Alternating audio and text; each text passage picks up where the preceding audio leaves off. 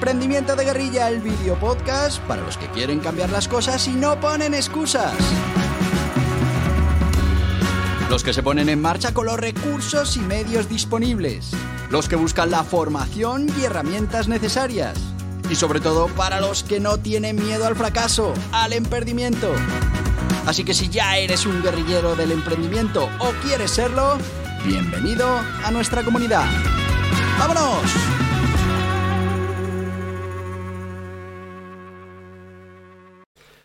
Muy buenas, guerrilleros del emprendimiento.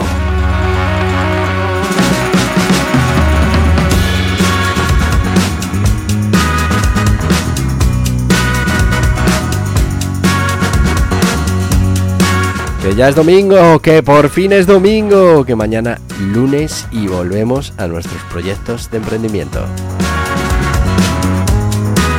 Qué ganas, ¿eh?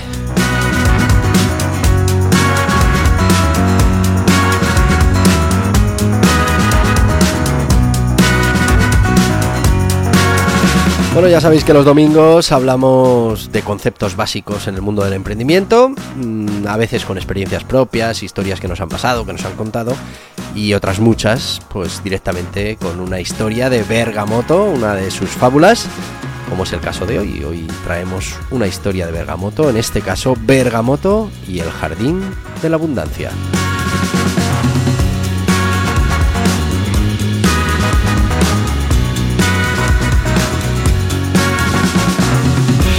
¿Y de qué va la historia de hoy? Pues de abundancia. Pero bueno, ya sabéis, los domingos, historia, pequeña reflexión, dura menos de lo habitual y así tenéis todo el domingo para reflexionar sobre esto que nos cuente Bergamoto. Así que si os parece, vamos sin más con esta historia, en este caso Bergamoto y el Jardín de la Abundancia, ya sabéis, yo os la leo y después eh, vamos con el patrocinador y por último una pequeña reflexión y a partir de ahí ya vosotros mismos vais reflexionando y bueno, pues a ver si sacáis algo de todo esto. Como te decía, Bergamoto y el Jardín de la Abundancia. En la aldea de Serenidad, bajo el amplio dosel de un antiguo sauce, se reunieron los aldeanos para escuchar a Bergamoto, el discípulo del sabio más sabio de Oriente. Después de varios años viajando y aprendiendo, Bergamoto había regresado con una historia significativa sobre la abundancia. Queridos amigos y vecinos, comenzó Bergamoto con una voz eh, suave y reflexiva. Hoy deseo compartir con ustedes una enseñanza sobre la abundancia, una lección que aprendí en un lugar muy especial y que puede cambiar la forma en que vemos nuestras propias vidas. Los aldeanos, conocedores de sus enriquecedoras historias, se acomodaron, listos para viajar a través de sus palabras. Hace tiempo, durante uno de mis viajes en busca de conocimiento, me encontré en una tierra lejana llamada Altea. Altea era conocida por su prosperidad y felicidad. El corazón de Altea tenía un jardín maravilloso conocido como el Jardín de la Abundancia. Cuando entré en el jardín quedé asombrado por su belleza y su exuberancia. Había árboles frutales de todas clases, flores de colores brillantes y arroyos cristalinos que serpenteaban a través del paisaje. Todo en el jardín florecía en armonía. Curioso, busqué al cuidador del jardín, un hombre anciano llamado Maestro Elion. Le pregunté cómo había logrado crear un lugar tan próspero, tan lleno de vida. El maestro Elion, con una sonrisa amable, me invitó a caminar con él. Bergamoto, dijo mientras paseamos, la abundancia no se trata solo de tener muchos recursos o riquezas. Se trata de cómo utilizamos y compartimos lo que tenemos. En este jardín cada planta, cada árbol, cada gota de agua contribuye al bienestar del conjunto. Aquí practicamos el dar y recibir en equilibrio.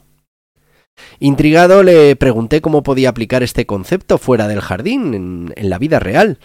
El maestro Elion se detuvo junto a un árbol frutal y cogió una manzana. Observa esta manzana, explicó. Puede ser simplemente comida o puede ser la semilla de un nuevo árbol. Así es la abundancia. Cuando compartes lo que tienes, ya sea conocimiento, tiempo, amor o recursos, estás plantando las semillas para más abundancia, no solo para ti, sino para todos. Durante mi estancia en Altea aprendí a aplicar estas lecciones. Trabajé en el jardín compartiendo lo que sabía y aprendiendo de los demás. Vi cómo el acto de dar generosamente y recibir con gratitud creaba una comunidad fuerte y próspera. De vuelta en serenidad, Bergamoto concluyó. La abundancia, amigos míos, es una forma de vivir. Cuando reconocemos que tenemos suficiente y compartimos con los demás, abrimos la puerta a más abundancia en nuestras vidas. Se trata de gratitud, generosidad y reconocer el valor de esas pequeñas cosas. Un joven aldeano preguntó ¿Cómo podemos empezar a vivir con abundancia? Empieza por agradecer lo que tienes, sugirió Bergamoto. Luego busca maneras de compartir tus dones con los demás. Puede ser tan simple como ofrecer tu tiempo, compartir tus habilidades o dar apoyo a alguien que lo necesite. Al hacerlo no solo enriqueces la vida de los demás, sino que también enriquecerás la tuya. Inspirados por la historia de Bergamoto, los aldeanos comenzaron a ver la abundancia desde una nueva perspectiva. No tardaron en descubrir que al practicar la generosidad y la gratitud en su vida cotidiana, no solo mejoraban su propio bienestar, sino que también fortalecían los lazos de su comunidad. Y así Bergamoto, con su relato del Jardín de la Abundancia, no solo compartió una valiosa lección sobre la prosperidad y la generosidad, sino que también inspiró a su aldea a vivir una vida más rica y significativa, demostrando que la verdadera abundancia se encuentra en dar y recibir en armonía. Bueno, pues esto es lo que nos dice Bergamoto en su historia de hoy, esta historia titulada Bergamoto y el Jardín de la Abundancia. Vamos a ir con nuestro sponsor, le damos una vuelta y hacemos una pequeña reflexión a la vuelta. Hoy vamos a hablar del guía burros las ocho disciplinas del dragón, que bueno, pues es el método que hemos creado para entrenar nuestra mente, entrenar nuestro éxito. Y bueno, mucho tiene que ver también con esto de la abundancia, con esto de provocar al universo, con esto de eh, dar para después recibir. Y bueno, pues veréis que el método contempla muy bien todas estas cosas que hemos visto hoy sobre la abundancia. Es un guía burros, es una introducción al método, pero creo que puede ser muy interesante para que empecéis el desarrollo mental hacia esa eh, capacidad de atraer abundancia. Así que vamos con el guía burros Las ocho disciplinas del dragón y enseguida volvemos. ¿Sabías que el éxito se puede entrenar? ¿Que puedes entrenar tu mente para que esté alineada con tus objetivos? Muchas personas creen en la suerte, en la casualidad, pero realmente hay un gran secreto, un gran poder la suerte también se entrena. Así es como Borja Pascual desarrolló este método, las ocho disciplinas del dragón, que te permitirán entrenar para que la suerte te pille trabajando, con pequeñas actividades y rutinas diarias para estar siempre preparado. Las ocho disciplinas del dragón es una pequeña introducción al método, un método que bien implementado te cambiará la vida. Pasarás de esperar la suerte a generarla, de la casualidad a la probabilidad, de lo imposible a lo improbable Ocho disciplinas que te ayudarán a transformar tu manera de afrontar la incertidumbre. Mira en tu interior, mira a tu alrededor, cambia la mirada, gestiona tu riqueza, siembra continua, provoca el universo, mejora la mejora. Tigre, serpiente, conejo. En las principales librerías y en borjapascual.tv.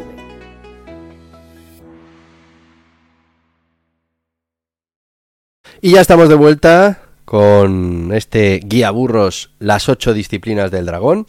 Eh, bueno, ya sabéis que es un guía burros, 144 páginas al grano y menos de 10 euros, 9,95 lo podéis encontrar en las principales librerías y también en las plataformas online más importantes. También en borjapascual.tv o borjapascual.org, que ahí es donde tenemos todos los productos que ofrecemos. En este caso, este libro de introducción al método de las ocho disciplinas del dragón. Y bueno, este libro nos viene muy bien para esta pequeña reflexión que quiero hacer eh, con vosotros, ya que mm, gran parte de esta filosofía está integrada en, en esta guía. Y bueno, la guía no es más que un método para garantizar que nuestra cabeza esté preparada, esté en sintonía cuando tengamos que tomar decisiones en directo, bien en el mundo empresarial, profesional o particular. Y es que, bueno, la cabeza no está preparada para, para, que cumplamos nuestros objetivos en la mayoría de los casos. Simplemente la cabeza pues está programada para mantenernos a salvo y hace un muy buen trabajo. Tenemos que trabajarla, tenemos que prepararla para que cuando la necesitemos actuando a favor de obra, a favor de esos objetivos, pues trabaje a favor de esos objetivos. Y esas son las ocho disciplinas, pequeños trabajos que vamos a hacer en nuestra vida cotidiana para que nuestra cabeza se vaya preparando. Es como lo de Karate Kid de dar cera, pulir cera, pues igual. Vamos a entrenar dar cera, pulir cera para que nos salga instintivo. Y, y bueno, nuestra mm, cabeza instintiva no reaccione de otras maneras en las que estamos programados. Yo como experiencia personal, y lo contamos en las píldoras del emprendimiento, que también te, te animo a que, bueno, pues conozcas estos guiaburros de las píldoras en las que voy contando toda la historia de emprendimiento desde que era muy jovencito hasta ahora. Eh, lo cuento y, eh, vamos, a veces me ruborizo un poco, pero, pero es verdad. Y es que mm, cuando yo todavía vivía con mis padres, pues era mi madre la que se encargaba de, decirme que, que era un poco tonto en el sentido Mm, de, que había muchas cosas que hacía por amor al arte, eh, cuando ya tenía mucho trabajo, mucha ocupación, muchas cosas que hacer, pero yo las hacía eh, un poco con esa filosofía de sembrar, de, estar enviando mm, posibilidades al futuro, ¿no? Y, y bueno, pues pasé de que fuera mi madre la que me llamara tonto a a que después pues fuera mi esposa, fueran mis hijos, porque muchas veces dedicas mucho tiempo pues a ayudar a gente, a, trabajar en proyectos, en cosas que mm, realmente, por un lado, podrían no hacerte falta y por otro lado, eh, tampoco recibes nada a cambio. Mm, bueno, es que hay que dar, para poder recibir hay que dar. Yo eso lo tengo clarísimo y además mm, lo tengo demostrado en mi, en mi vida.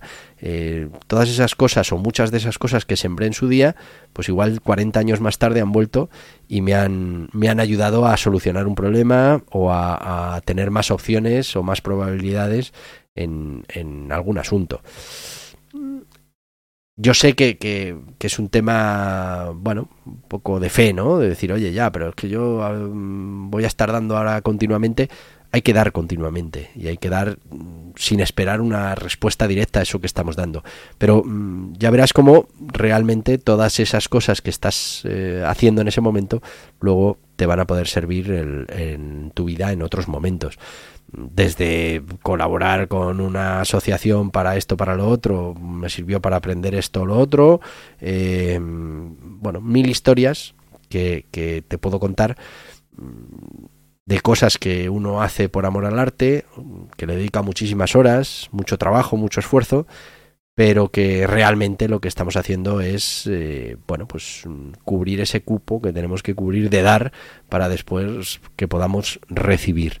Y eso es fundamentalmente lo que es la abundancia, es ser capaz de atraer esa abundancia, eh, es continuamente estar dando para poder recibir. Por aquí lo decía Bergamoto y lo decía de una manera interesante, eh, dar y recibir en equilibrio. Y es que el equilibrio ya se encarga, vamos a decirlo así, entre comillas, el universo de, de, de equilibrarlo. Si tú das mucho, pues antes o después terminarás recibiendo mucho también que estar preparado para recibir también.